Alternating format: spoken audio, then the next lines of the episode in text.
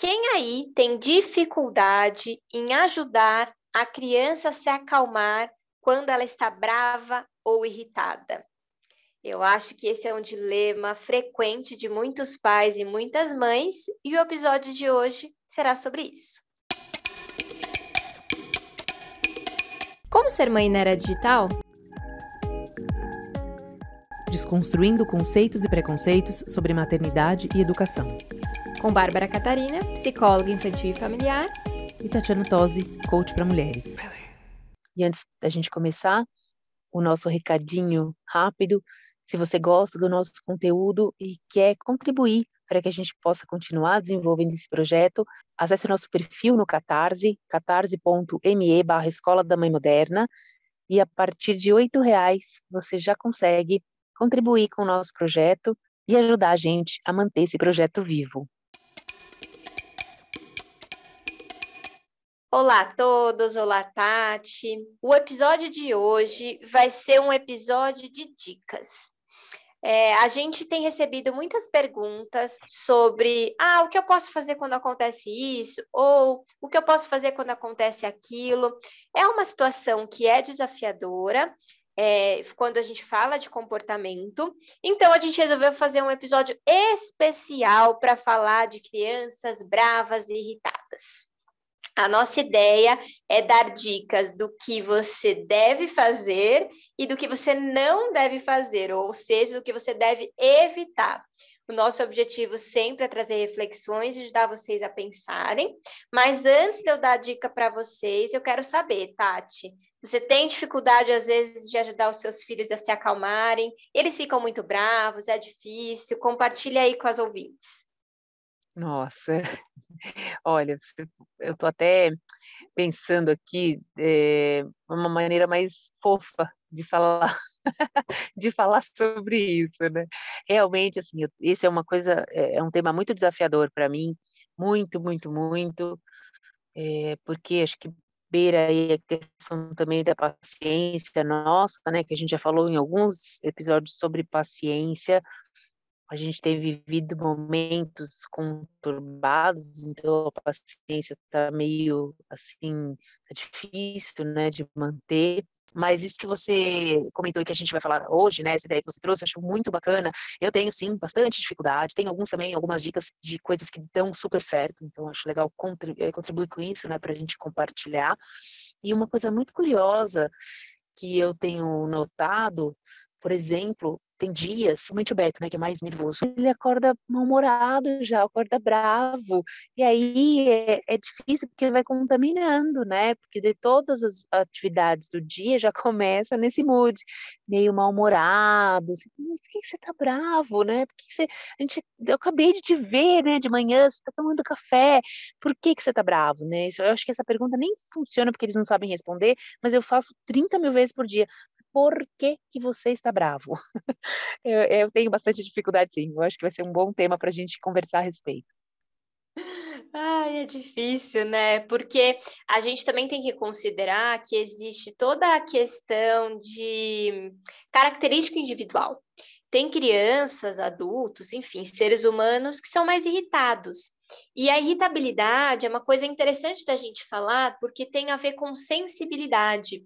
Geralmente, pessoas muito sensíveis são pessoas mais irritadas, são pessoas que perdem a paciência mais fácil, são pessoas que sentem o mundo com mais intensidade. Então, é, quando crianças, geralmente são crianças mais bravas, crianças mais irritadas, porque tem mais dificuldade de lidar com a percepção do mundo, né? Às vezes com aquilo que está sentindo. Então, sensibilidade tem a ver com irritabilidade. Eu até gosto sempre de trazer essa, essa informação, porque a gente fica, puxa, por que, que meu filho é tão bravo? E quando a gente vai olhar mais profundamente, a gente vê o quão sensível aquela criança é. E isso vale para os adultos também. Então, se você se considerar uma pessoa muito brava, pode prestar atenção na sua sensibilidade, que isso vai ajudar você a começar a se conhecer e entender como é que você pode ajudar. Então, acho que é são coisas importantes. É, vamos direto ao ponto. Acho que hoje a, a, ideia é já trazer as informações. Então, eu e a Tati, a gente vai oferecer cinco dicas para vocês. A gente vai falar uma por uma, eu comento, a Tati também, e aí vai ajudando vocês a pensarem, tá bom? Então, vamos lá, sem enrolação, porque hoje é, o assunto é sério e a gente precisa dessas dicas, né? A primeira dica que parece óbvia, mas a gente faz com muita frequência, mas que a gente deve evitar é pedir para a criança se acalmar. É, toda vez que a gente fala para a criança, fica calma, fica calma, ou qualquer derivado dessa afirmação, é, a gente acaba inflando ela na irritabilidade na raiva. Não só a criança, tá? Eu quero que você pense aí quando você está muito bravo e alguém fala para você, se acalma, a sua irritação fica maior. Né? Não é como se a gente conseguisse desligar um interruptor. Ah, se acalma, puf, desliguei, nossa, tô calma, agora resolvi meu problema. Então, a gente precisa entender que as crianças pequenas, principalmente, elas ainda não são capazes de regular as próprias emoções. Né? Então, quando a gente pede para ela se acalmar, a gente a, aumenta a raiva e a irritabilidade, e a gente precisa, na verdade, nomeando aquilo e dando outras estratégias para que ela possa lidar com aquele problema. Bom, dica número um é essa, Tati, o que você tem a dizer sobre essa informação? Bom, acho que hoje vai ser, vai ser um episódio de gongadas. A primeira, assim, eu já dou, eu me auto-gonguei já aqui na primeira dica. Eu sempre me lembro dessa dica que você, que você fala, e é, é mais forte do que eu, quando eles também falam, calma, se acalma. Aí eu me lembro, é, eu, eu fiz um gatilho mental. E aí, na sequência, eu falo, ó, vamos respirar, me abraço. Aí eu mudo, tento mudar alguma coisa, ofereço alguma coisa, mu tento mudar o foco. Eu, eu, sempre, eu, eu, sempre caio nessa questão, assim, eu vou no se acalma porque é automático, como você falou, né, que é, uma, é, é muito é, é intrínseco nosso, dessa questão do se acalmar, mas eu me lembro também, no mesmo momento, e aí eu tento, de fato, mudar um pouquinho, justamente porque eu, eu fiquei com isso né, na, na, em mente, assim. Então, tento mudar. O que eu faço que funciona muito é, por exemplo, principalmente com o Otávio, né? Quando ele fica muito, muito nervoso, por exemplo, pego no colo, é, aí às vezes eu começo a soprar um pouco o rosto dele, assim, que eu sei que ele gosta, né? Não para irritá-lo mais, né? Porque é uma coisa que eu sei que ele gosta. E aí ele para, e aí ele começa às vezes a dar risada, eu vejo que ele está curtindo, né? Mas quanto mais velho ele fica, menos, aí eu até você comenta em algum outro sobre isso também, mas eu estou percebendo também, quanto mais velho, menos é, é mais difícil de distrair nesse sentido, né? Então aí ele logo ele volta de novo, então é mais, é mais difícil tirá-lo desse desse lugar aí de é, desse, quando está muito intenso. Muito legal, Tati. Eu acho que você trazendo vida real, as mães se sentem mais acolhidas, né? Mas só fazer um comentário antes de ir para o próximo sobre essa questão aí do Otávio, quanto mais velho, mais difícil, né? É, isso pode acontecer por dois motivos. O primeiro é que quanto a gente vai crescendo, infelizmente, a gente vai criando mais resistência a conseguir pedir ajuda. Quando a criança é muito pequenininha e a gente vai oferecendo ferramentas do tipo essa, é, respira, vem cá, é, eu vou te dar um abraço, vem no colo da mamãe, enfim, a gente se abre e realmente aceita essa ajuda. Conforme a gente vai crescendo, a gente vai ficando mais orgulhoso, a gente até aceita, mas logo a gente é, volta à irritação porque a gente não libera de fato ela, a gente fica remoendo aquela informação, e isso é importante. Outra coisa que pode acontecer quando a gente vai ficando mais velho é, são os entendimentos daquilo que é, se passa ao nosso redor. Então, quanto mais é, maturidade emocional, quanto mais malícia a gente vai tendo, as crianças vão tendo, mais a, alguns tipos de brincadeira vão irritando. Então, a gente precisa ir tratando a criança conforme o nível de maturidade dela se ela já tem um vocabulário extenso, se ela já dá conta, a gente conversa com ela de uma maneira mais séria. Então, assim, como é que eu posso te ajudar a resolver esse problema? Você quer ajuda, você não quer ajuda? A gente vai também tratando a criança, não como um bebezão, mas como uma criança grande, capaz de raciocinar e pensar sobre esse assunto. Então, para finalizar essa dica número um, não diga para o seu filho se acalmar, é, ao invés disso, você dá, dê a ferramenta, né? Dê alternativas.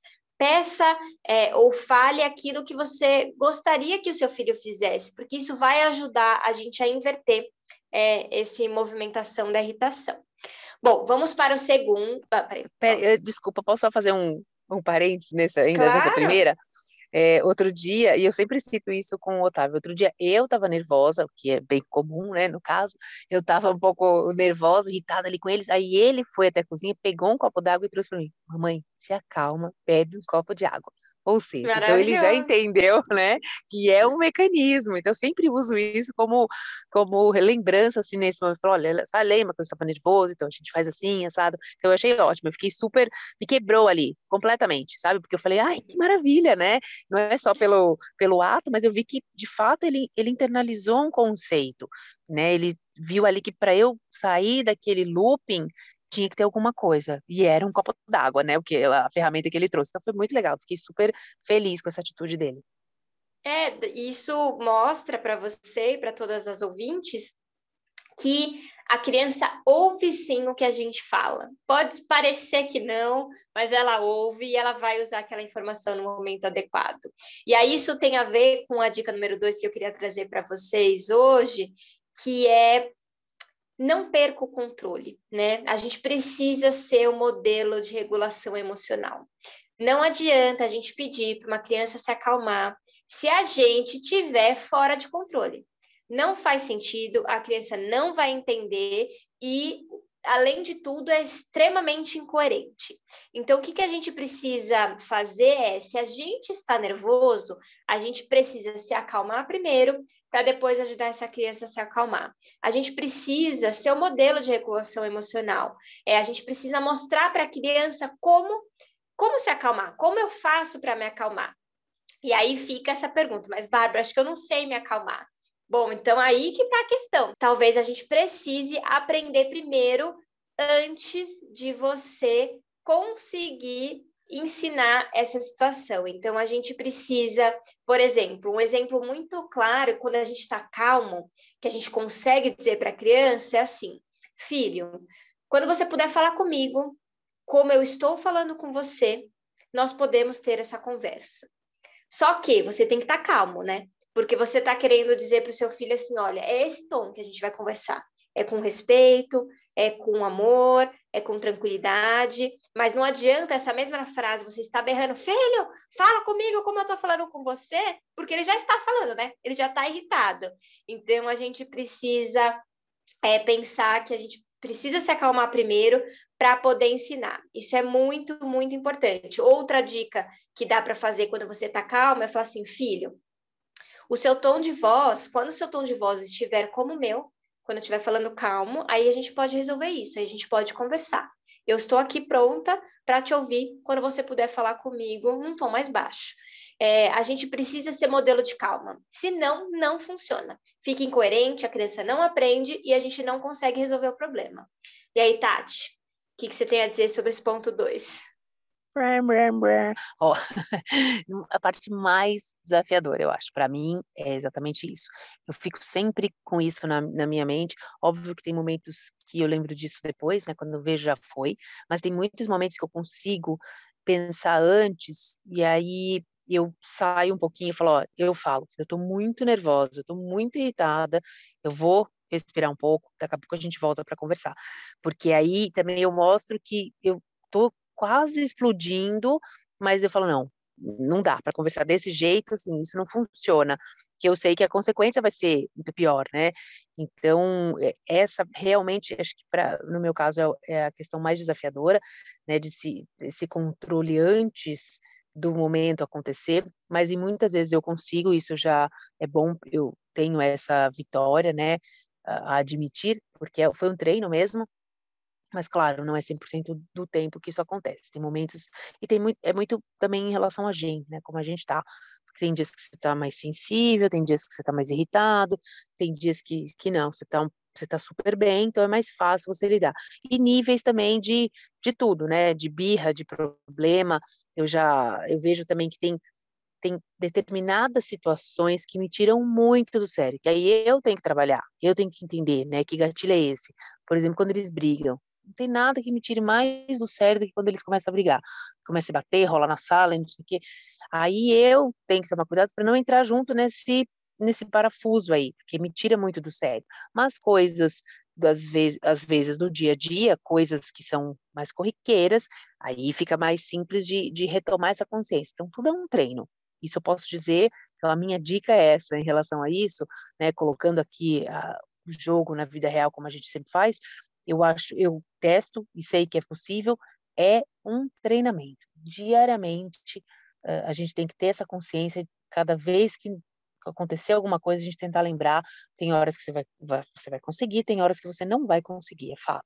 Mas cada vez que você conseguir, comemore, né? Ai, que bom, que bom, tô feliz, tô orgulhosa de mim, é, palmas para mim, porque realmente é, é, não é tão simples assim, né, no, no dia a dia, mas é possível sim a gente conseguir, em determinados momentos, é, ter essa, esse controle. Perfeito, Tati. Eu acho que muitos adultos ainda têm medo de mostrar essa vulnerabilidade, né? Mostrar que tem coisas que irritam muito, tem hora que a gente está fora de controle, mas é exatamente esse o nosso poder. Quando a gente mostra para a criança que primeiro eu preciso me acalmar para depois eu dialogar, isso faz toda a diferença. E aí a gente vai para a dica número 3, que é nunca diga para o seu filho o que eles devem ou não sentir. A gente precisa é, entender que a criança tem direito de ficar irritada que ela tem direito de ficar brava. Então, a gente não tem o direito de dizer para ela que ela não deve ficar brava ou irritada, porque provavelmente elas têm as razões delas para sentir, como a gente tem as nossas. Pode ser que para mim o motivo não seja adequado para ficar brava, mas quem sou eu para dizer para o outro se aquilo é um bom motivo ou não? Então, a gente precisa mostrar para a criança que a gente dá espaço para que ela sinta aquilo que ela está sentindo, que está tudo bem ela sentir o que ela está sentindo, mas não está tudo bem ela usar dessa irritação para ofender, machucar, se machucar ou quebrar o ambiente. Mas sentir o que ela está sentindo, ela tem sim direito. Um dos nossos grandes erros é falar para a criança que ela não pode ficar brava ou irritada, né? Ou que ela não deve se sentir assim. Mas não é uma coisa que nós controlamos né? É uma coisa que a maturidade vai levando esse tempo para a gente lidar internamente com coisas que irritam ou não, mas ela tem o direito de ficar bravo é, ou brava, né? Só que ela não pode ali é, usar dessa irritação para machucar, se machucar ou quebrar o ambiente. E aí, Tati, próxima dessa dica aí, o que, que você pensa? É, essa, essa eu tô essa eu tô tranquila, assim, ou mais ou menos, mas essa eu realmente eu tenho uh, procuro bastante validar né, o, o sentimento, as, o que cada um ali está colocando. O que eu procuro dizer é que a gente não consegue resolver nenhuma situação nesse, nesse nível, né? Brigando, batendo, gritando, é, perdendo esse controle, porque aí não, não, não existe solução para isso. Então, o validar é uma coisa que eu faço muito. Eu entendo, você está nervoso, eu sei, mas a situação não é essa, o mais a gente pode fazer diferente, ou eu procuro perguntar quando dá ali, né, né, quando tem essa oportunidade que a criança dá essa abertura, tá, mas o que, que a gente pode fazer então? É, o que, que a gente pode fazer de diferente? Principalmente quando eles estão brigando, e aí que eu entro com essa, de novo, voltando na dica anterior, com a consciência de é, não de não entrar no, na, no parafuso aí na confusão deles e bom temos um problema né então como é que a gente pode resolver e aí sempre as primeiras respostas é cada um puxando a sardinha para si, né? Ah, eu quero, sei lá, o brinquedo, esse brinquedo ficar comigo. Aí o outro, não, esse brinquedo fica comigo. Não, mas essa aí, essa é a causa do problema. Então, não, vamos lá, pensar numa outra solução. O que que a gente pode fazer? E, em geral, é, quando não é uma coisa ali, eles estão, né, deixando, se permitindo ali na situação, a gente chega tranquilamente numa, numa solução, né? Quando, só que aí, quando eu, que eu mostro, quando bate, quando briga, aí não adianta.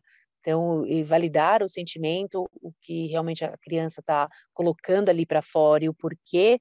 E outra coisa que eu sempre procuro também trazer, chamar um pouquinho para consciência. Às vezes a criança está meio que fantasiando alguma coisa, não, tá tudo bem, calma, né? Assim, espera, para um pouquinho. é, brinca de estátua, né? Eu falo, brinca de estátua um pouquinho e olha aqui, tá tudo bem, a gente consegue resolver, né? A gente, é só a gente fazer de novo, é só a gente tentar mais uma vez.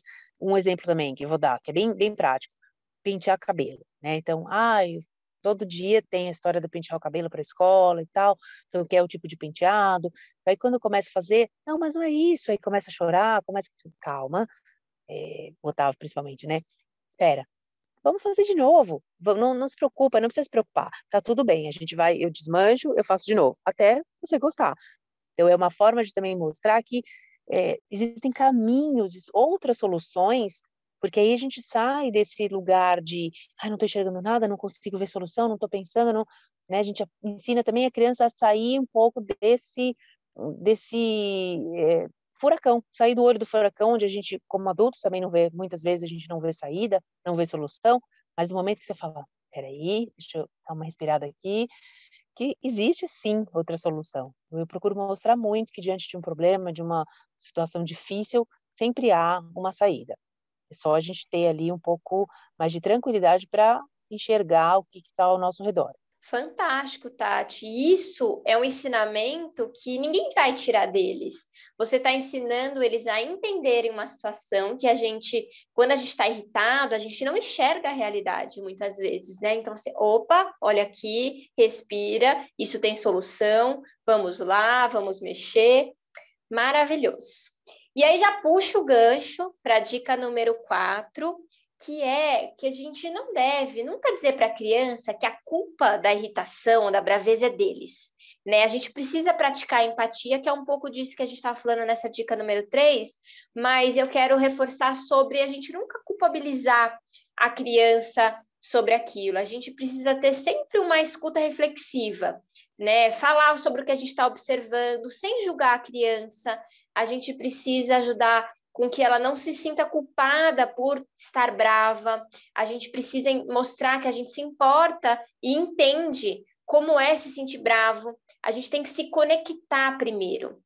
A raiva é uma emoção ativa, ela é uma emoção que ela, é, ela gera consequências é, delicadas quando a gente não lida com ela, né? A criança, como ela é muito corporal, é isso que a Tati falou, ela vai para porrada com o irmão, é isso. E aí a gente, quando a gente culpabiliza a criança, tá vendo? Eu falei para vocês não brigarem, e, e, e, aí, ó, se machucaram. A gente está mostrando para a criança que a, a gente não está conseguindo enxergar que, puxa, eu me descontrolei, né? Não é legal, não é legal, mas se a gente trabalhar em cima da culpa, a gente não consegue ajudar a criança é, a refletir sobre aquele assunto e entender que todo mundo fica bravo, né? Então, acho que é uma dica importante. Nessa, nessa questão, algo que eu sempre procuro trazer também, para que eles entendam um pouco, quando eu estou nervosa, quando eu estou irritada, falo, olha, é a mamãe que eu que não estou bem,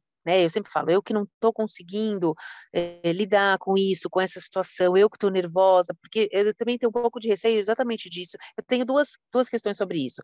Um é um medo, que aí a gente tem que buscar o caminho do meio, né? O equilíbrio.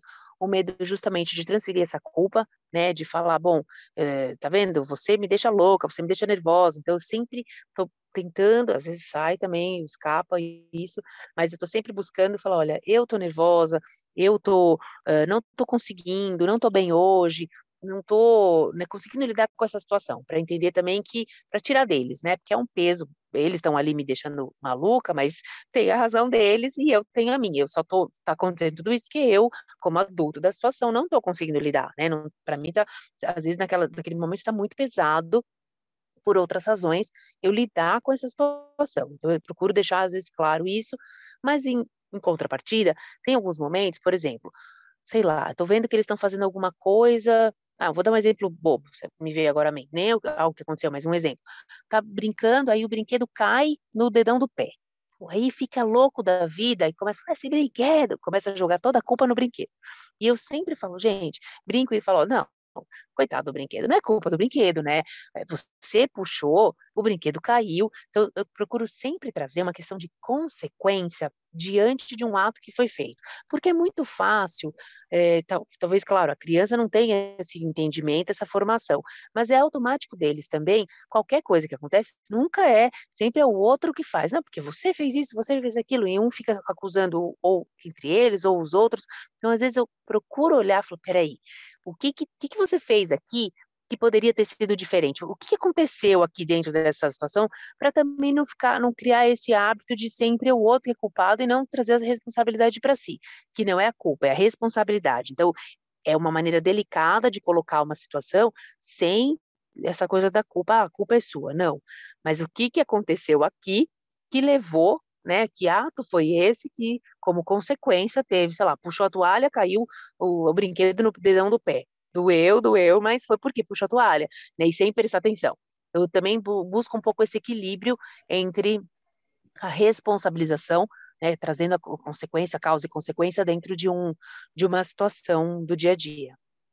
Muito legal, né, Tati? Porque é, é, tão difícil a gente assumir a responsabilidade, né? Não é muito mais fácil falar brinquedo chato que caiu no meu pé, ao invés de, nossa, eu não prestei atenção, eu deixei esse brinquedo cair no meu pé, né? Essa coisa da gente culpabilizar o outro é uma questão muito comum e muito legal que você ensina desde pequeno que, opa, calma lá, tem coisas que a gente precisa assumir a responsabilidade, né? Muito, muito legal. Bom, para finalizar, a nossa última dica de hoje é não entre no modo eu te avisei. Calma, eu sei, faz parte de ser mãe e ser pai, eu te avisei, né? Mas isso não vai ajudar muito, né? Quando a gente fala para a criança eu te avisei, a gente novamente é, a gente entra um pouco nesse modo de culpabilização também, né? Tá vendo? Ó, não é culpa minha que você tá bravo agora. Eu te avisei, né? Agora você tá bravo, agora as coisas aconteceram. Então, vamos tomar cuidado, a gente precisa usar as experiências como uma oportunidade de aprender. A gente não deve se preocupar com o porquê a criança está fazendo isso, mas sim como ela está lidando com aquela situação. Não adianta você perguntar para a criança por que você fez isso, por que você bateu no seu irmão, por que você jogou o brinquedo. Porque, na verdade, a criança só reage à raiva. Ela não sabe o que ela fez, ela está com raiva.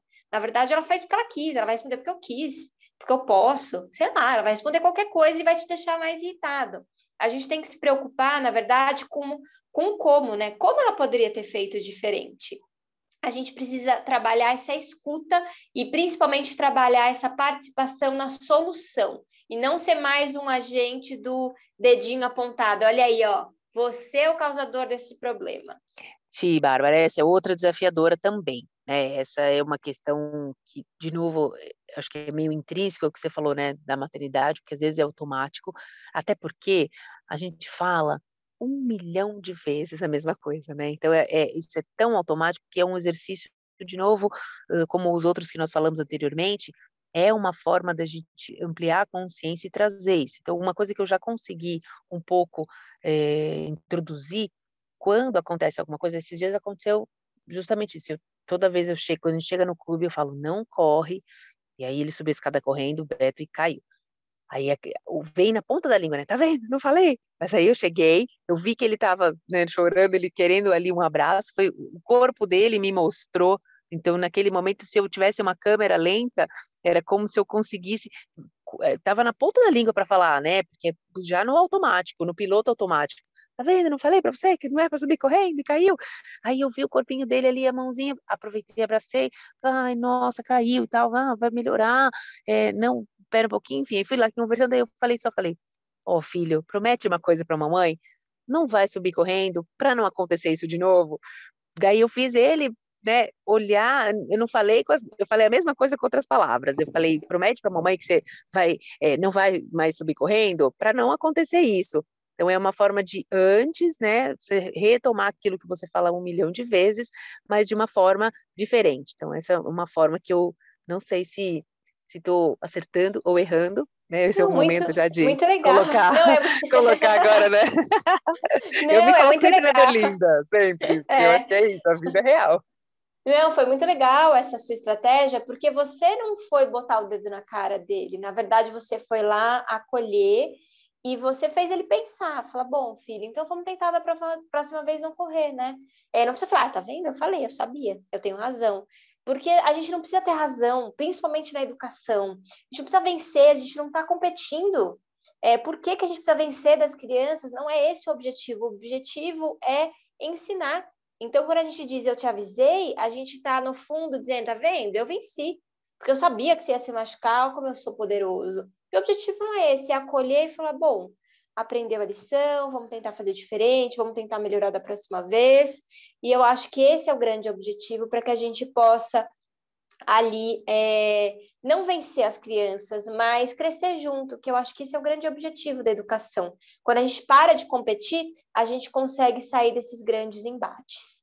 Bom, espero que vocês tenham gostado desse episódio é, porque a gente separou dicas bem importantes, né, Tati? E se vocês gostaram desse tipo de é, pergunta e resposta, de dicas, comenta com a gente para que a gente possa ir fazendo outros temas. Sensacional. E é, é, dividindo, né, que a gente soma na educação, que compartilhar a experiência sempre é válido e a gente gosta muito de ouvir também outras sugestões, opiniões, críticas, elogios.